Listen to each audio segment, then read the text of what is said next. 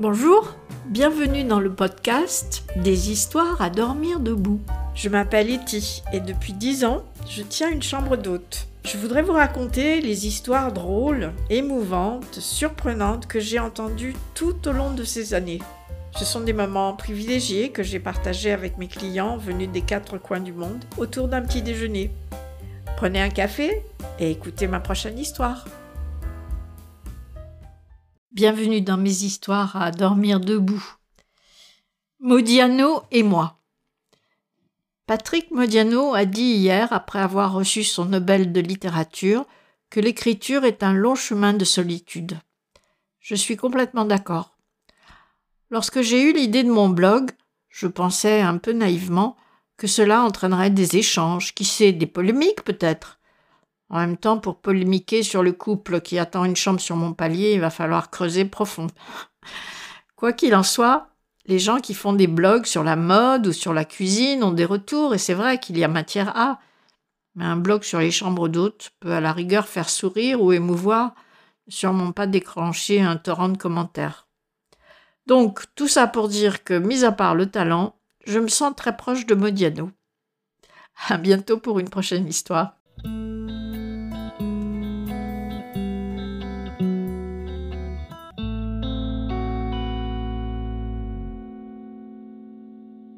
Bienvenue dans mes histoires à dormir debout.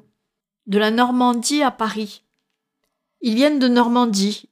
Il est agent communal, dehors toute la journée. Il élague les arbres de la commune, plante des massifs, surveille la floraison.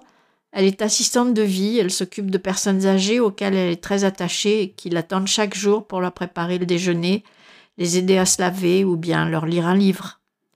Ils sont contents de leur vie, lui toujours dehors, en contact avec beaucoup de monde de sa petite commune, elle appréciée par ses petites mamies qui ne veulent avoir affaire qu'à elle. En partant, ils me disent Chez vous, c'est rudement calme, mais dès qu'on est dehors, oh Le boucan, il y en a du monde.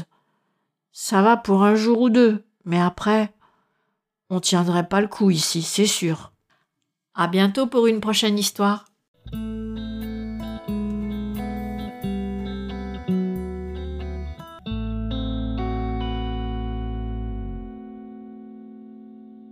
Bienvenue dans mes histoires à dormir debout. L'uniforme. C'est pas facile d'avoir quelque chose à raconter tous les jours. J'ai peut-être mis la barre un peu haut, j'aurais pu faire un poste par semaine, c'était bien suffisant. Parce qu'il y a des jours où il se passe pas grand chose. Bonjour madame, merci, la chambre est très bien, votre petit déjeuner aussi, je reviendrai avec plaisir, au revoir madame, et voilà, c'est tout. Alors bien sûr, si on y regarde de très près, on trouve toujours quelque chose à dire. Ce matin, par exemple, j'avais un militaire qui passait un concours au fort de Vincennes. Il est parti habillé comme vous et moi. quand il est revenu, il avait l'uniforme, les épaulettes, le képi, et tout et tout. Et seulement là, je me suis aperçu qu'il était très beau. Voilà, c'est tout pour aujourd'hui. À bientôt pour une prochaine histoire.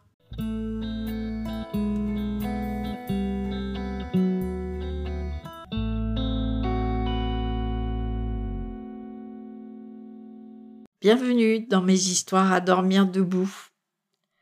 Droite ou gauche?